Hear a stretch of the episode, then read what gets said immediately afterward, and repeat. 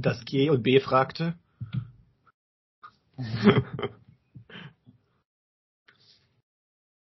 Das G und B fragte. Ja, also eine Frage, die ich mir gestellt habe. Wenn wir jetzt sowieso schon wieder von der Götzendämmerung sprechen, ist so jemand wie Andrew Tate ein moderner Götze?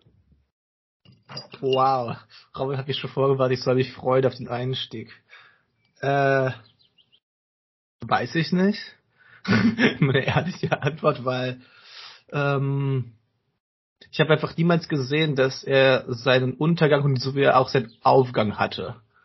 Ich glaube, er hatte nur Untergang und Aufgang innerhalb einer ganz engen Community von Leuten zwischen 14 und 20 Jahren, meistens penisbehaftet. Das trifft es vermutlich ganz gut, aber das ist ja gerade das Lustige. Ich glaube, das Lustige an den modernen Götzen ist, dass sie fragmentierte Götzen sind, die in den, ähm, die in den Sphären des Internets auftauchen, groß werden und dann auch wieder verschwinden. Also ich würde sagen, dass sozusagen das, was die Engländer Churnen nennen, also quasi der äh, die Geschwindigkeit, mit der jemand ankommt und dann wieder geht, äh, sich durch die Art und Weise, wie wir kommunizieren, auf sozialen, auf, zum Beispiel auf den sozialen Medien oder durch die Digitalität vermittelt, mh, sich, sich drastisch erhöht hat. Und dass man, aber man kann hier vielleicht zentrale Aspekte eines, eines Götzen oder eines falschen Ursachen und Glaubens sehen, wie wir ihn jetzt heute diskutieren möchten, weil wir möchten heute über die vier großen Irrtümer sprechen, die in der Götzendämmerung von Nietzsche verhandelt werden. Und Nikita ist der Experte zu Nietzsche, der kennt sich gut aus. Und er gibt mir jetzt erstmal die vier großen Irrtümer. Welche sind das? Also, Irrtum Nummer eins ist die Verwechslung von Ursache und Wirkung. Bedeutet, das, was sie eigentlich denkt, etwas verursacht hat, das ist, äh, das ist eigentlich nur, ach, Nietzsche spricht einfach sehr viel drüber mit sehr bildlichen Beispielen. Es geht einfach darum, dass man einfach nicht begreift, was einfach etwas verursacht hat, ob man eigentlich keine Ahnung hat, warum etwas geschehen ist. Zweite Sache, also man muss diese vier großen Irrtümer als Verstärkung wahrnehmen. Die vier, die zweite, das, das zweite Irrtum ist nicht nur ein Nicht-Verstehen dessen, was die Ursache, was die Wirkung ist, sondern das, äh, das zweite Irrtum, dass man eine falsche Ursache für eine Wirkung annimmt. Das heißt, nicht nur weiß man das nicht, sondern man geht aktiv in den Irrtum hinein und sagt etwas, was aktiv falsch ist. Der dritte Irrtum ist für Nietzsche eine große Sünde. Es ist nicht nur eine falsche Ursache annehmen, sondern sogar eine, die gar nicht existieren kann. Also es ist schon ein Unterschied, ob ich sage, ich gehe jetzt äh, raus, weil ich Hunger habe, oder weil ich, ich sage, ich gehe jetzt raus, weil ein Gott mir befohlen hat. also das ist das, das ist der dritte Irrtum. Und der vierte Irrtum vereinigt letztendlich für Nietzsche die Grundlage aller Irrtümer davor, ist nämlich der Irrtum vom freien Willen. Banal gesagt, wir wähnen uns als Leute, die entscheiden können, was sie machen. Und Nietzsches große Punkte sind immer, wir wissen gar nicht, was wir wollen. Und warum wir das machen. Also wir haben Verwechslung von Wirkung und Ursache als erstes. Mhm. Dann das äh, Beschreiben von falschen Gründen. Dann die Erfindung von fiktiven und überhaupt nicht nachweisbaren Gründen. Ja. Und zuletzt die Idee, dass wir einen freien Willen haben. Ja, genau. Sehr gut. Und interessant, man kann, wir werden sehen, wie das alles zusammenhängt. Das hat äh, sehr viele interessante so Überlagerungen, diese vier verschiedenen Begriffe. Das ist mhm. total faszinierend. Du, man kann das nicht einfach sagen, so das eine Kategorie ist die andere, das ist die nächste, sondern diese Dinge spielen so ineinander über. Und man, man sieht dann auch sehr gut später bei Nietzsche, dass er psychologische Erklärungen bringt für warum wir diese Irrtümer eigentlich haben. Also er, er interpretiert diese, was er ein Irrtum nennt, hinsichtlich ihrer psychologischen Funktion für uns. Das ist dann auch nochmal sehr wichtig. Ja, wollen wir gleich einsteigen in äh, die ganzen vier Irrtümer? Ja, genau. Ich, so, ich würde jetzt erstmal fragen, so, der erste, wie würdest du das beschreiben? Wann, wann, wie, wie schiebst du eine falsche Ursache äh, für ein, nee, nicht, das ist, das ist der zweite. Also die Frage ist, wie hm, verwechselst du Wirkung und Ursache? Ähm, ganz wichtige Frage. Äh, bevor ich die gerade äh, beantworte, möchte ich kurz sagen, dass Nietzsche zwar scheinbar eine kalte logische Aussage untersucht. Letztendlich geht es ihm aber etwas anderes, als einfach nur Logik zu betreiben. Es geht darum, dass er zeigt, wie wir es schaffen, unser Leben zu misshandeln teilweise. Und der erste Grund ist der Irrtum von Verwechslung, die Robbins genannt hat. Und da bringt Nietzsche ähm, zwei Beispiele, die einfach sehr illustrieren, was er meint. Nämlich äh, das erste Beispiel ist, dass er sagt, wir gehen davon aus, dass ähm, wir krank werden und deswegen schwach sind. Also ich gehe jetzt spazieren, ich fange mir ein Virus an, ich liege im Bett und bin krank. Nietzsche sagt, das ist falsch so zu denken. Nicht die Krankheit hat mich schwach gemacht, sondern alleine, dass ich krank geworden bin, zeugt von meiner Schwäche. Ist, äh, ich lasse das mal das Beispiel so stehen. Ich mache noch was zweite, auch ein Nietzscheanisches Beispiel, nämlich äh, spricht davon, man sage doch, der Luxus verdirbt eine Gesellschaft. Zu, zu viel Luxus bedeutet, dass wir nicht zu viel uns trainieren und nicht zu viel uns verausgaben und deswegen wir einfach in nichts schweben. Man sagt, Moment, es ist nicht so, dass da der Luxus die Gesellschaft verdirbt, sondern dass die Gesellschaft anfällig wird zum Luxus und Nichtstuerei, bedeutet eigentlich, dass die Gesellschaft schwach geworden ist. Und was passiert jetzt, wenn wir, wenn wir sowas machen? Weil an und für sich, was ist das Problem, wenn wir, wenn wir Sachen so erzählen? Es ist ein, das ist die Verwechslung von dem, was ein Symptom ist, nämlich äh, ein Symptom, das Wechseln von Symptom und Ursache. Wenn ich jetzt gerade es ähm, nicht schaffe, aus dem Haus zu gehen, weil ich hier die ganze Zeit äh, sitze, ist es ein Symptom dafür, dass irgendwas mit meinem Leben nicht stimmt. Aber es ist nicht der Grund dafür, es ist aber nicht der Grund dafür, dass ich die Sachen irgendwie nicht hinkriege, die in meinem Leben wichtig sind. Anders gesagt, Nietzsche möchte uns darauf aufmerksam machen, dass wir unterscheiden müssen zu dem, was ein Symptom unseres gesamten Lebens ist und dem, was es eigentlich bedingt. Und wir tendieren dazu eigentlich, die Symptome, so marginale Gegenstände in unserem Alltag, wie ich kriege mein Zimmer nicht aufgeräumt, ich kann nicht rausgehen, ich kann da keine Freunde finden, zu sterilisieren und zu sagen, ja, oh, zu stilisieren. das war mit sehr versprechen. Zu stilisieren dazu, dass sie die Gründe sind dafür, dass es in meinem Leben alles schlecht läuft. Wenn ich es nicht schaffe, meine, meine Hausarbeiten rechtzeitig abzugeben, dann ist das der Grund, warum mein Leben am Arsch ist. Oder wenn ich es nicht schaffe, naja, Frauen anzusprechen und deswegen irgendwie zu Hause sitze und einfach äh, einen Podcast mache. Ich habe übrigens eine Freundin, das stimmt nicht.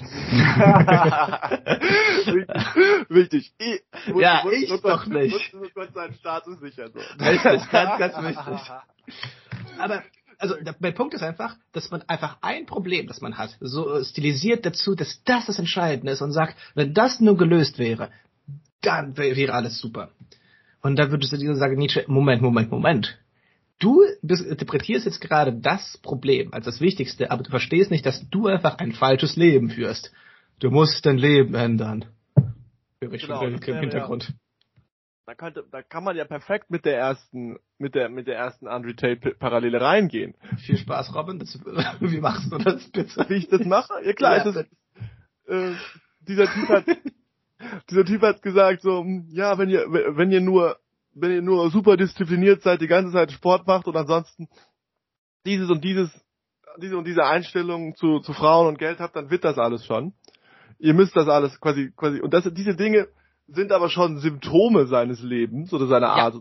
Und das ja. ist nicht, nicht quasi, es ist nicht das, was, ähm, was auch immer dieser Mensch ist im Kern ist. Es ist nur so, es ist nur so die Art und Weise, wie sich seine Lebensform ausdrückt. Und Menschen, die ja. das jetzt adaptieren oder so weiter, die adaptieren das immer in einer falschen Weise, weil das überhaupt nicht ihnen entspricht. Sie haben ihre Individualität oder ihren spezifischen, ihr spezifisches Wesen und ihr, oder das, was die mhm. Ursache ihrer, ihre ihrer Symptome einfach. oder ihre Geschichte, ihres Leidens ist, nicht verstanden mhm. und sagen jetzt, hm, aber so, wenn ich jetzt quasi wenn ich jetzt quasi all die Dinge tue, die eigentlich Wirkungen von was auch immer dieser Mensch tut, sind, äh, dieser Mensch jetzt tut, dann bekomme ich das, was er mir damit verspricht. Um, um zu ehrlich zu sein, das Versprechen, das er abgibt, ist nicht sonderlich, äh, ist nicht sonderlich vielversprechend. Also ich sehe an diesem Lebensstil nichts, was irgendetwas wert wäre. Keine Ferraris für dich, Robin. ich weiß nicht, mir reicht eigentlich, mir, mir reicht eigentlich so ein bisschen ein paar gute Gespräche, ein paar gute Gespräche, ein bisschen Sport, ein bisschen, bisschen Spiel, ein bisschen Social Connection. Das ist doch eigentlich alles, was ich brauche. Also mehr ist doch nicht. Mehr ist spannend, spannenderweise ist das jetzt gerade das, was ähm, sehr schwer, äh, dass das auch für Nietzsche letztendlich das Wichtigste ist. Und was er einfach mal behauptet ist, dass wir dazu tendieren, solche Sachen wie Sport machen einfach, dass, oder, oder bestimmte Statussymbole besitzen, dass wir das äh, stilisieren dazu, dass das, äh, das ist, worauf es ankommt, weil dadurch wir einen guten Lebensstil haben. Und die erste Ursache, die erste, das erste Irrtum ist einfach, dass wir nicht verstehen, dass wenn wir nur eine Sache von dem Leben eines glücklichen anderen übernehmen, wir deswegen nicht glücklich werden. Also wenn einer sagt. Das Beispiel mit dieser Diät, ne? Ja. Das ist eigentlich ein ganz gutes Beispiel. Das gibt, er spricht von irgendeinem, so ich glaube, italienischen Typen, der so ein Ernährungsratgeber des 17., 16. Jahrhunderts, keine Ahnung, was er geschrieben hat, geschrieben hat und wo er gesagt hat, das Wichtige für die persönliche Ernährung ist, einfach so wenig wie möglich zu essen. So einfach eine sehr, sehr leichte Ernährung. Ja. Das, Geheimnis eines langen Lebens. Und dann sagt er, und dann sagt Nietzsche, man kann sich gar nicht vorstellen, wie viele Menschen krank gemacht worden sind durch diesen Ratschlag, ja. weil dieser Ratschlag die Wirkung, nämlich, nämlich das wenig Essen, als die Ursache des langen Lebens äh, angesehen hat. Aber es gibt eigentlich eine andere Ursache dafür, nämlich die Tatsache, dass dieser Mensch einen langsamen Metabolismus hat und deswegen gar nicht so viel essen muss, die dafür gesorgt hat, dass er dazu in der Lage ist, so wenig zu essen und mit diesem lang langsamen Metabolismus vielleicht seinen Körper wenig abzunutzen. Hier übrigens können wir gleich einhaken, eine interessante Paradoxie in der ganzen Art und Weise, wie Nietzsche das, Nietzsche das schreibt, ähm, er löst diesen, diese Verwechslung zwischen Ursache und Wirkung nur dadurch auf, dass er eine neue, auch ein bisschen pseudowissenschaftliche Ursache für die Wirkung, äh, die wir gesehen haben, äh, supponiert. Da, das deutet darauf hin, dass wir nicht immer umhinkommen, was wir immer die Tendenz haben, eine Ursache und eine neue ja. Ursache zu finden, um uns in einer Situation zu orientieren. Und deswegen würde ich jetzt zu den falschen Ursachen übergehen. Das ist ein sehr guter Übergang.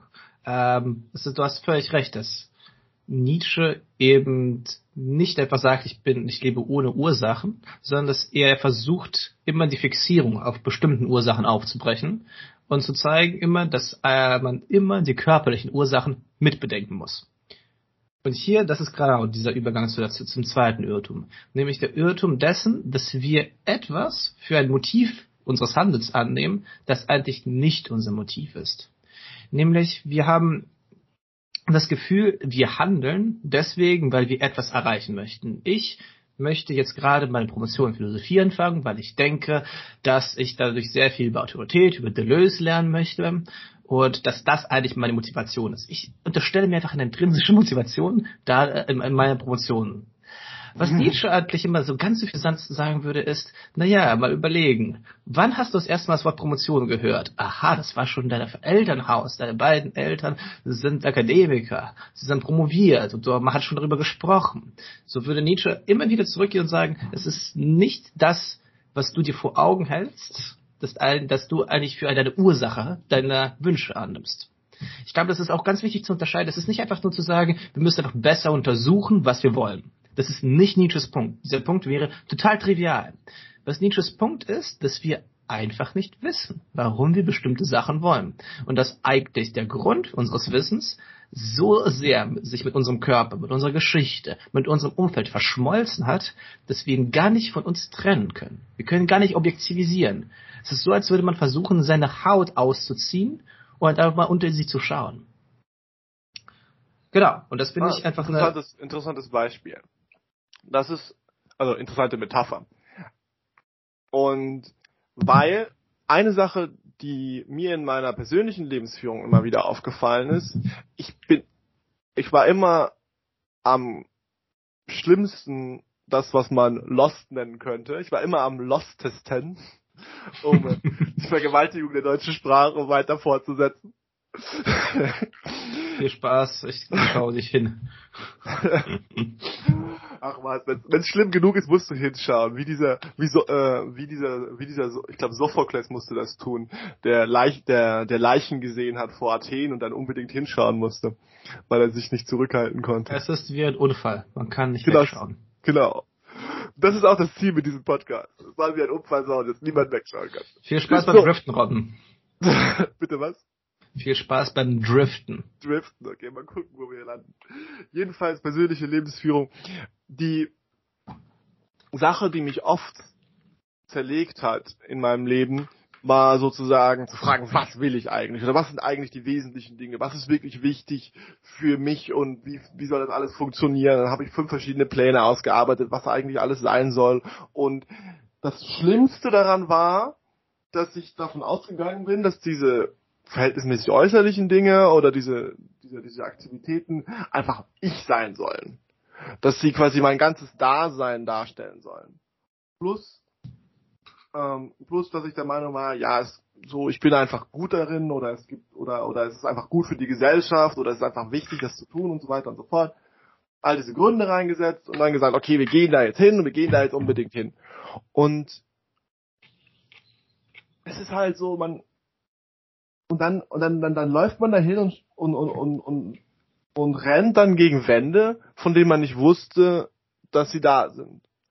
Plötzlich, also nach, nachdem ich ein paar Monate so gelebt hatte und einfach nur Vollgas mein Studium durchgezogen habe, war ich irgendwann so, äh, ich komme nicht mehr klar. Und ich bin nicht mehr klargekommen. Ich glaube weniger, weil ich so viel gearbeitet habe, sondern mehr, weil mein Leben in seiner sozialen, aber auch in der Art und Weise, wie ich Arbeiten als Arbeiten verstanden habe, so fundamental, ja, letzten Endes schwach und krank war. Weil da so viele, so viele Dinge unsortiert waren. Und ich war so ein einsamer, sehr unartikulierter 17-Jähriger, der nicht auf sein Leben klarkam und das damit kompensiert hat, dass er, und nicht unbedingt kompensiert hat, aber der dann die ganze und der sonst nichts anderes getan hat, als die ganze Zeit zu arbeiten. Und natürlich kommt er dann irgendwann nicht klar. Und jetzt dann die Ursache dafür zu, zu sehen, darin zu suchen, dass ich mich überarbeitet habe oder so weiter, ist eigentlich idiotisch. Die Ursache war, also in dieser einen Dimension, weil die Dinge, die ich getan habe, haben mir eigentlich schon sehr gefallen. Die, die eigentliche Dimension war, dieses Leben, das ich da hatte, oder der Mensch, der ich war, war einfach nicht entwickelt genug, um eine solche Last zu tragen, beziehungsweise krankte noch an anderen Dingen, die ihm dann halt in seiner Arbeit gegrätscht haben. Ja. Ähm, ich glaube, das ist auch insofern ein gutes Beispiel, als du wahrscheinlich damals noch nicht deine Probleme identifizieren konntest. Oder, wenn du sie identifiziert hast, hast du immer nur das identifiziert, was du schon als solches vor Augen hattest. Es gibt da, da diesem, bei diesem zweiten Irrtum äh, so einen schönen Satz von Nietzsche. Was Wunder, dass Robin später in den Dingen immer nur das wiederfand, was er in sie gesteckt hatte. Nämlich, ah, mein Problem ist garantiert, dass ich zu wenig arbeite. Oh, ich habe jetzt gerade zu wenig gearbeitet. Das ist wahrscheinlich der Grund für meine Probleme. Also vielleicht ist es auch nicht ganz fair Robin gegenüber, aber ich glaube, der große Punkt von Nietzsche besteht darin, dass wir uns das, im ersten Irrtum isolieren wir eine Sache und, und machen sie zu unserer Götze. Aber das ist wahrscheinlich der Grund für mein Leiden. Und im zweiten Irrtum wir haben, absol, verabsolutieren wir sie und sehen sie überall. Ich Und- mache keinen Sport. Also jetzt, jetzt habe ich die Lust, auf Andrew Tate zurückzugreifen. Mhm. Es ist nicht so, dass ich nur ein Problem habe, weil ich keinen Sport im Leben mache. Da könnte er vielleicht sogar recht haben. Sport hilft schon sehr im Leben. Aber jetzt darauf für hinzunageln und, und zu sagen, es ist einfach am Sport. Am Sport liegt es. Wenn du nur Sport jeden Tag machen würdest, just do your sit-ups oder whatever, dann kriegst du das alles hin. Ich glaube, das ist jetzt gerade da- das Problem des zweiten Irrtums, dass wir eine falsche Ursächlichkeit für unser Leben annehmen, ins, im insgesamt. Unser Leben nimmt dann auch so äußerliche Formen an, so, so reduziert sich auf zwei oder drei Bereiche, in denen wir dann sagen, das muss sein und das muss so oder so aussehen und dann ist alles gut. Ja, Und, Ja. und das sind dann also, das sind so leere, letzten Endes ist das, sind das Vorformen von äh, Social Media Posts, nachdem wir unser, nachdem wir unser Leben gestalten wollen. Und das ist, und das ist witzigerweise ein Ding oder ein Phänomen, das viel älter ist als diese ganzen Social Media Ja. Dass wir das Bedürfnis haben, unser Leben zu definieren oder, oder zu glauben, die eine oder die paar Ursachen dafür zu finden, warum es nicht so läuft, wie es laufen sollte und dann Vollgas in diese Richtung gehen. Und manchmal finden wir tatsächlich auch Ursachen, die die richtigen sind. Aber- will. Ganz kurz. Aber ist selten. Weil wir diese Tendenz haben, einfach das, was wir als erstes sehen, zu nehmen und damit wegzurennen. So eine Availability Bias. Aber ich glaube nicht, dass es darum geht, dass wir das Richtige finden, oder zumindest nach Nietzsche nicht, sondern es geht darum, dass wir etwas finden, was uns hilft und gut tut. Das ist nochmal ein Unterschied. Also das wäre meine Definition vom Richtigen. Also die klassische Definition von Richtigen wäre ja doch so gewesen, wir finden das wahre Problem und fixieren das. Und Nietzsche würde sagen, wir wissen nicht, was das wahre Problem ist, schon gar nicht können wir es fixieren. Was wir machen können, ist weiter ausprobieren, was uns hilft oder uns darauf besinnen, was uns mal geholfen hat. Oder kopieren von Leuten, von denen wir meinen, dass etwas geholfen hat. Genau, die Frage ist halt, was ist das wahre Problem des Lebens? Zum Beispiel, ne? Also man könnte ja zum Beispiel sagen, eigentlich geht es, da, also gerade in der christlichen Tradition könnte man sagen, eigentlich geht es darum, ein moralisches Leben zu führen. Oder darum, ein Leben in den Gesetzen Gottes zu führen. Und hier haben wir so eine Transition zum dritten Irrtum. Genau. Jetzt hätte ich gerne so Musik einspannen. Ähm,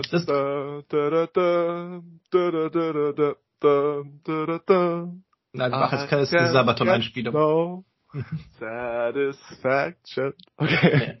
So, das ist jetzt, äh, das ist zu lang. Das, das nur vier Sekunden. Dritter Punkt.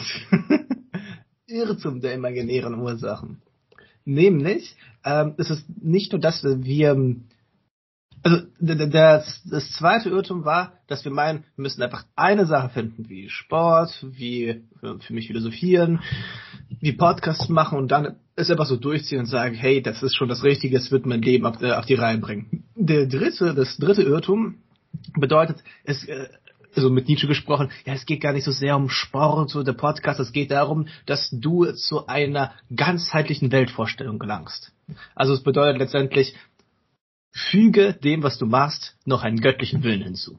Mhm. Es gibt von Nietzsche so einen witzigen Satz, wenn du schon nicht stark genug bist, deinen eigenen Wegen, äh, Willen auszuleben, dann füge doch den Willen eines imaginären starken Gottes hinzu und lebe es dann aus.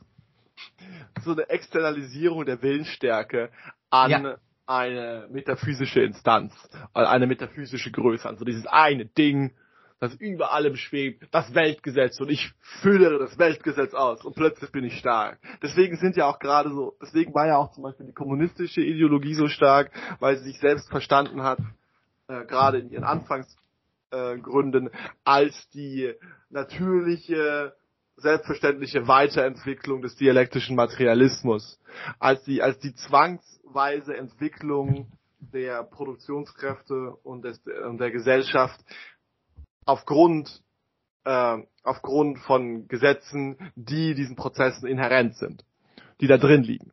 Und das war deswegen, die, Kommunisten haben das so gesagt. Die haben so gesagt, so ja, äh, wir sind jetzt auf dieser Stufe der, der, der industriellen Gesellschaft und haben jetzt diese große, weitestgehend rechtlose Arbeiterklasse. Und diese Arbeiterklasse wird zwangsläufig, wird, wird zwangsläufig zu einer Revolution kommen, wird zwangsläufig die Revolution ausrufen, weil sie, weil, weil das, weil das kapitalistische Prinzip durch die Schaffung einer Klasse, die vollkommen entrechtet ist und sich selbst nicht, sich, sich, sich selbst nicht hat, obwohl formell Freiheit gestattet wurde, aber halt keine, keine ökonomische Freiheit da ist, dass diese neue Partei zwangsläufig an die Macht kommen wird. Und wir sind nur diejenigen, die sagen, die dieses Zwangsläufige ausführen. Wir, wir reiten sozusagen nur auf der Welle mit.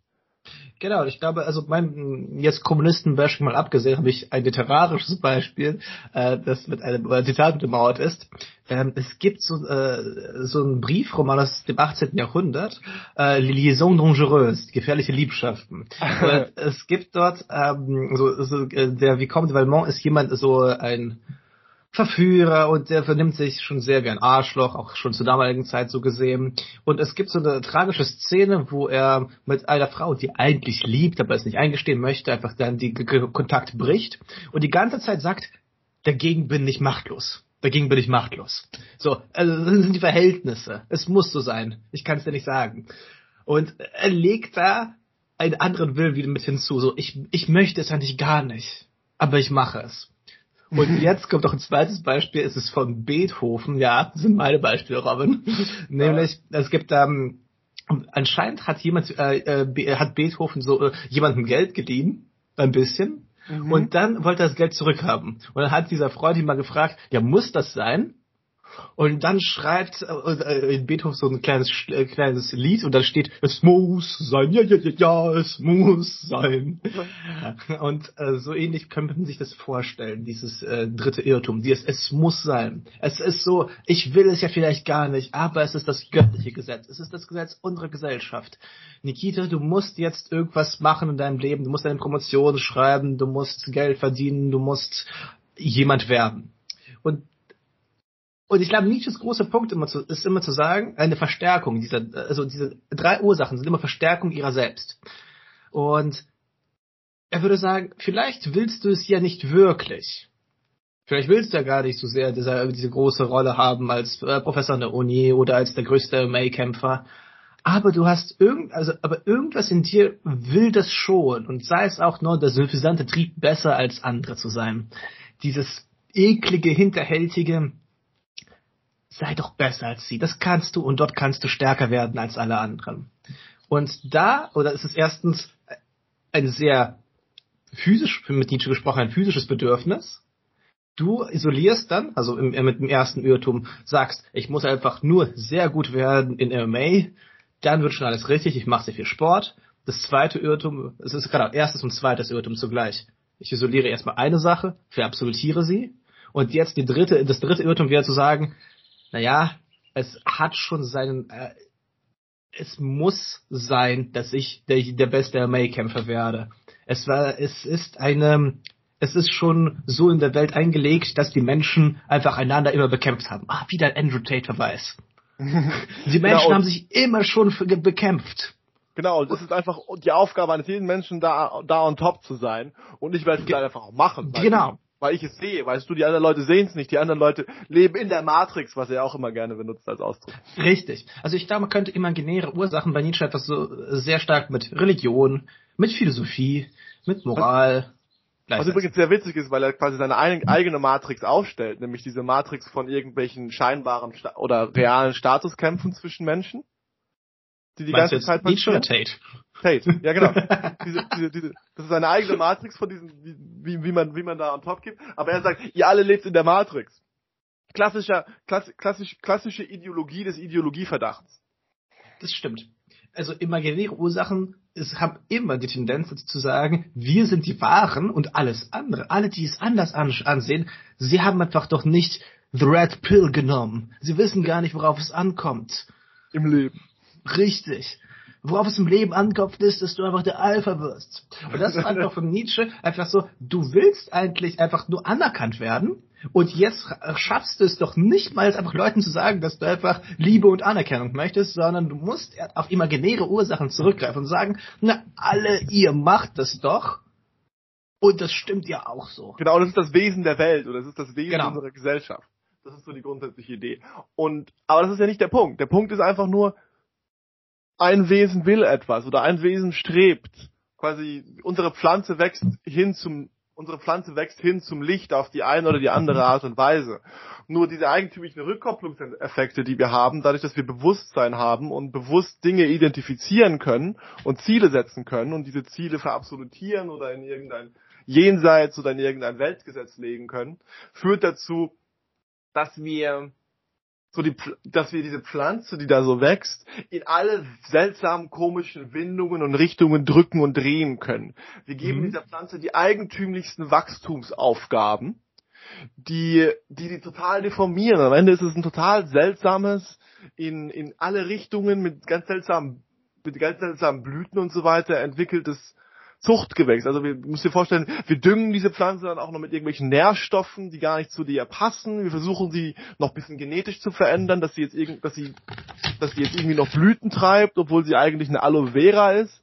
Die keine Blüten treibt. Weißt du? Bam, Alter, die, die ist eine Aloe Vera mit Blüten. What the fuck is happening in my life? genau, also, also wirklich dieses Ding von, wir, es geht über, übrigens überhaupt nicht darum zu sagen, dass es nicht es ist schlecht ist, große Ziele zu haben. Es genau. ist voll geil. Es macht voll Spaß. Ich liebe es. Es tut weh, aber ich liebe es. Dieses Ding ist gar nicht, das ist gar nicht der Punkt. Der zentrale Punkt ist nur, dass die Art und, also, dass die, die, die Macht, die wir über uns selbst haben, oder die Art und Weise, wie wir da eingreifen, in uns, letzten Endes auf fundamentalen Selbsttäuschungen basiert und diese fundamentalen Selbsttäuschungen können das Leben so stark verzerren, dass sie es krank machen. Das ist im Wesentlichen, was ich, Ich sage. glaube, das ist super Übergang zu dem vierten Irrtum, nämlich äh, dem, äh, dem Irrtum vom freien Willen. Und das ist erstmal, der Übergang geht folgendermaßen. Wenn das dritte Irrtum behauptet, es gibt einen großen Plan, das große Weltgesetz, alle wollen doch ganz oben stehen in der Hierarchie, dann ist der Irrtum vom freien Willen besteht genau darin zu fragen, und folgst du dem Weltgesetz? Anders gesagt, und wie fügst du dich da ein? Bist du der Unterlegene oder der Überlegene? Und das wiederum erzeugt Folgendes, dass man jede seiner Handlung, die man tut, rechtfertigen muss. Ich glaube, jetzt möchte ich kurz eine Sache von Nietzsche vorlesen, weil er es sehr schön geschrieben hat. Der Mensch wurde frei gedacht, um gerichtet, um bestraft werden zu können, um schuldig werden zu können. Folglich muss jede Handlung als gewollt, der Ursprung jeder Handlung im Bewusstsein liegen, gedacht werden. Heißt im Grunde, ich muss jetzt für alle meine Handlungen Rechenschaft ablegen. Und das ist für Nietzsche eher äh, auf zwei Sachen total unannehmbar. Erstens aus humanistischer Tradition heraus. Ich möchte auch manchmal Spaß haben. Ich möchte auch jetzt gerade mit Robin auch vielerlei ungeplante Ausbrüche äh, in diesem Podcast haben, die wir nicht vorher besprochen haben. Ich möchte jetzt nicht rechtfertigen, warum ich auf Beethoven verwiesen habe, was ich aus Kundera rausgezogen habe.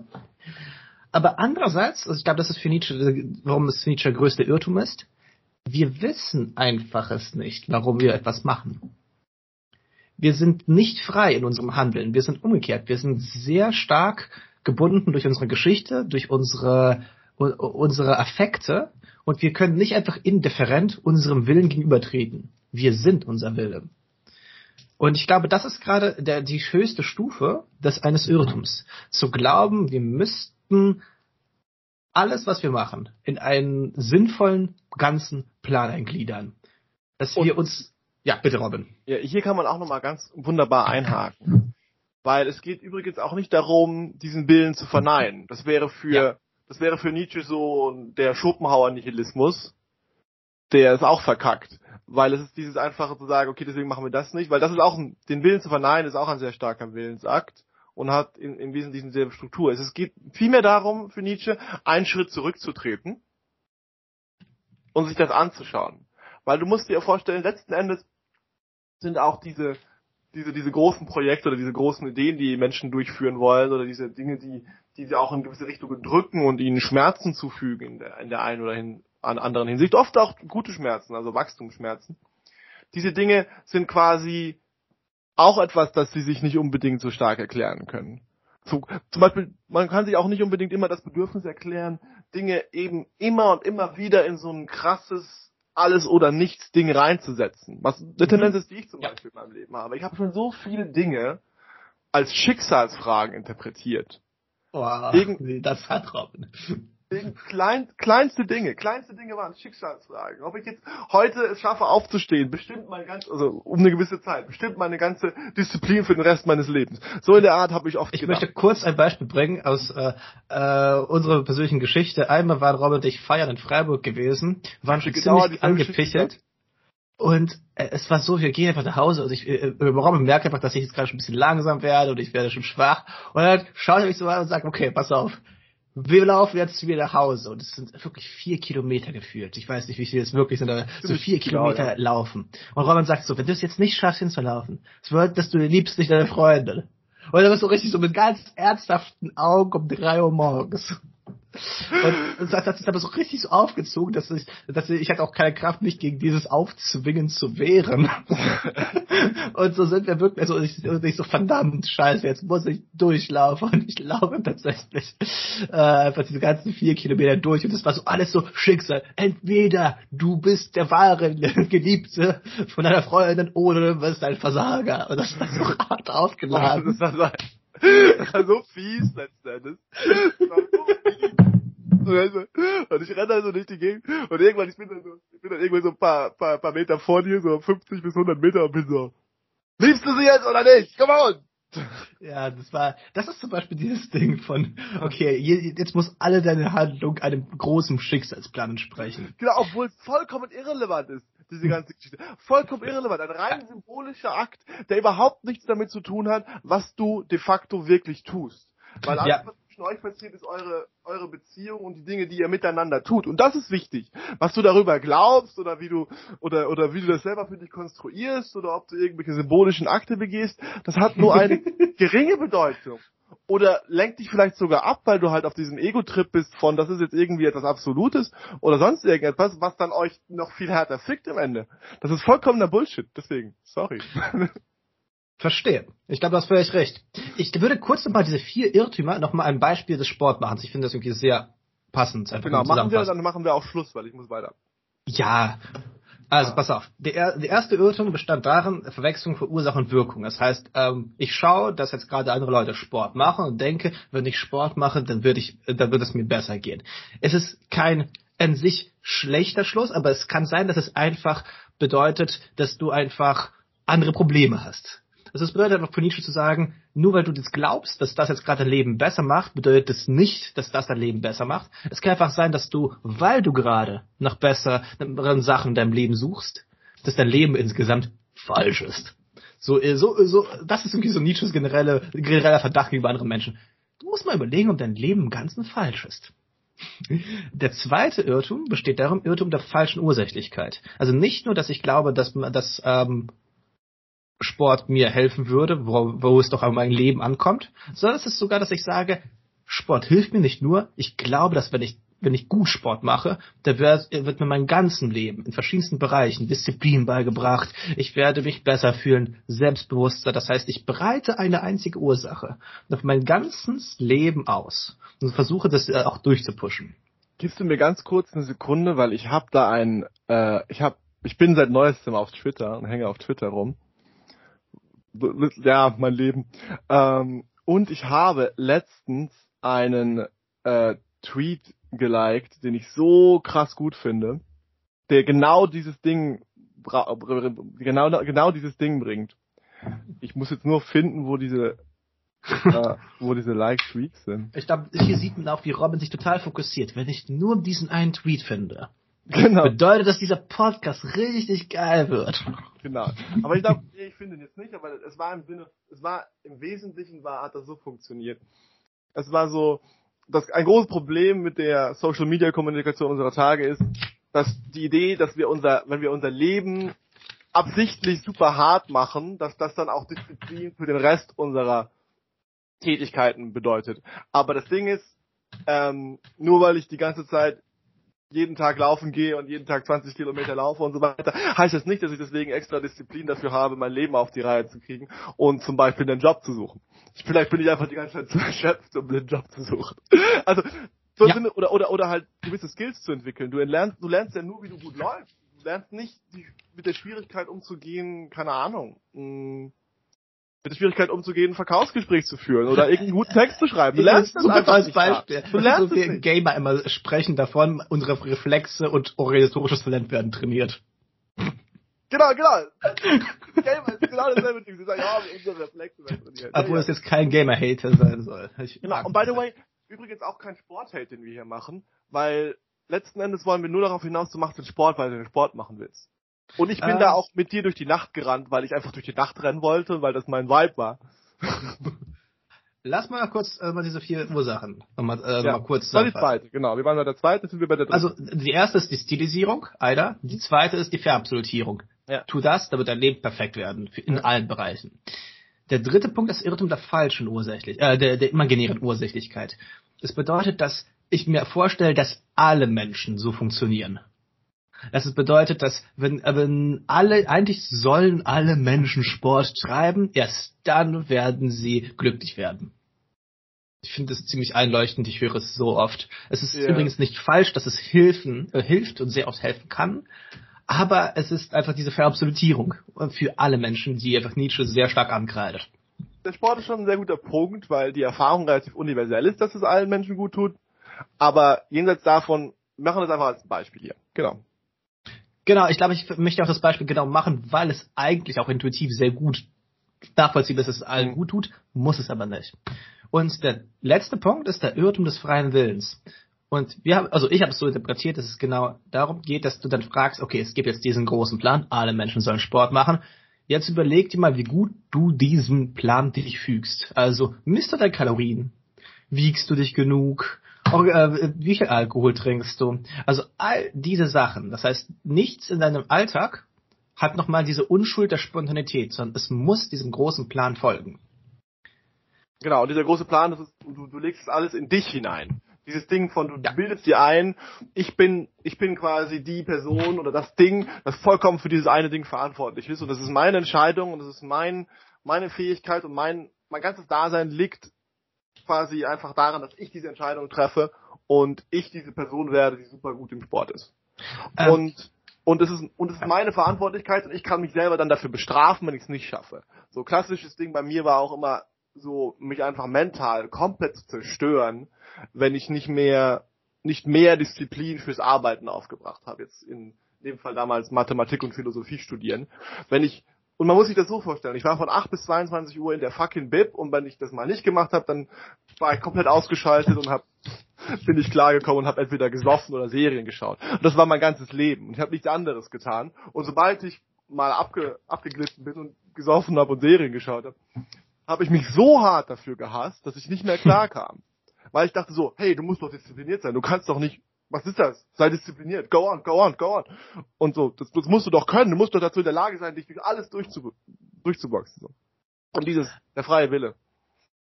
Ähm, ich glaube, du hast äh, sehr gut zusammengefasst eigentlich, worum es da geht, nämlich diese Überspanntheit der, des eigenen Lebens. Und ich glaube, hier können wir so etwas allgemeineren Punkt machen, über den, den Nietzsche versucht hier zu bringen. Nämlich, es, äh, für Nietzsche ist Irrtum noch kein Einwand gegen die Sache.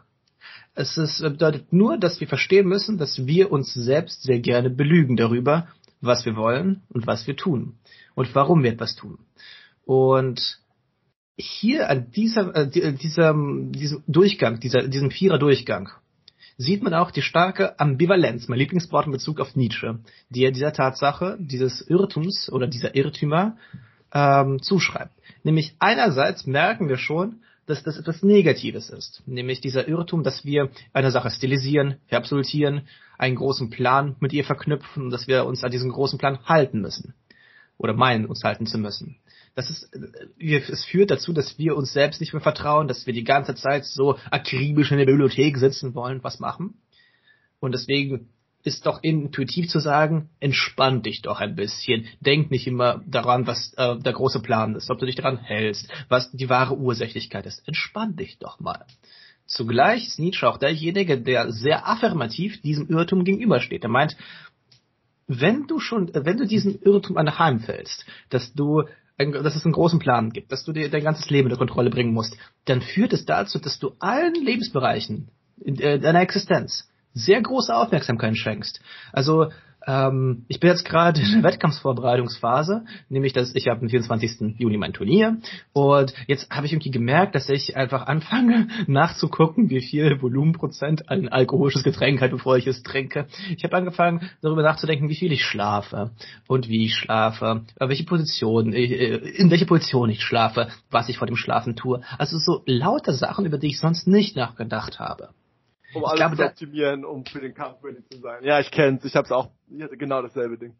Es ist auf jeden Fall so ein äh, Optimierungswahn, keine Frage, aber zugleich ist, führt, also ich fühle mich nicht getrieben, ich fühle mich nicht gehetzt. Es ist ein Amateurkampf und letztendlich geht es mir nicht darum, dass ich dort auf, auf Teufel komm raus gewinne.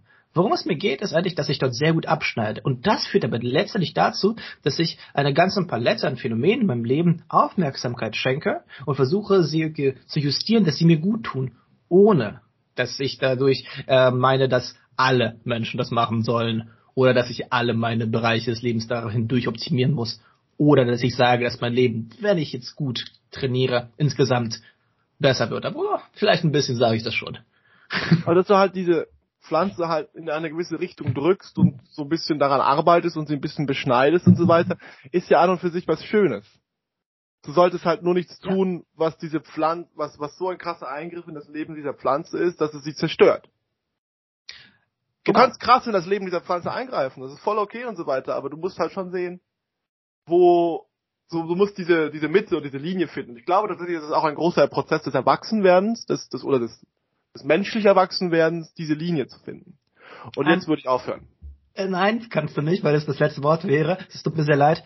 Nietzsche ist kein Denker der Mitte. Ich glaube, es ist ganz wichtig zu sehen, dass es nicht darum geht, finde so eine Mitte zwischen äh, ganz krass optimieren und ganz krass dich fallen lassen. Ich glaube, was er eigentlich zeigen möchte, und das sieht man hier an dieser Stelle, ist, dass dieser Vorgang ist für uns einfach als Menschen sehr präsent. Wir, wir sind darin befangen. Wir versuchen uns zu kontrollieren. Aber es geht nicht um irgendwelche Mittigkeiten. Worum es geht, ist ähm, dass Weil wir Mitte auch immer eine Nivellierung ist. Das wollte ich auch gar nicht so genau Ambivalenz. sagen. Ich wollte eigentlich eher sagen, mach was, mach was für dein Gewächs passt, Digga. Das war mehr so mein Ding. Lebenskräfte vorwärts treiben. okay. So, gut. Äh, Robin muss gehen, deswegen kann ich leider nicht weiter das auskursieren, aber wir sehen uns nächste Woche. Bis dann. Ciao, ciao. Ciao.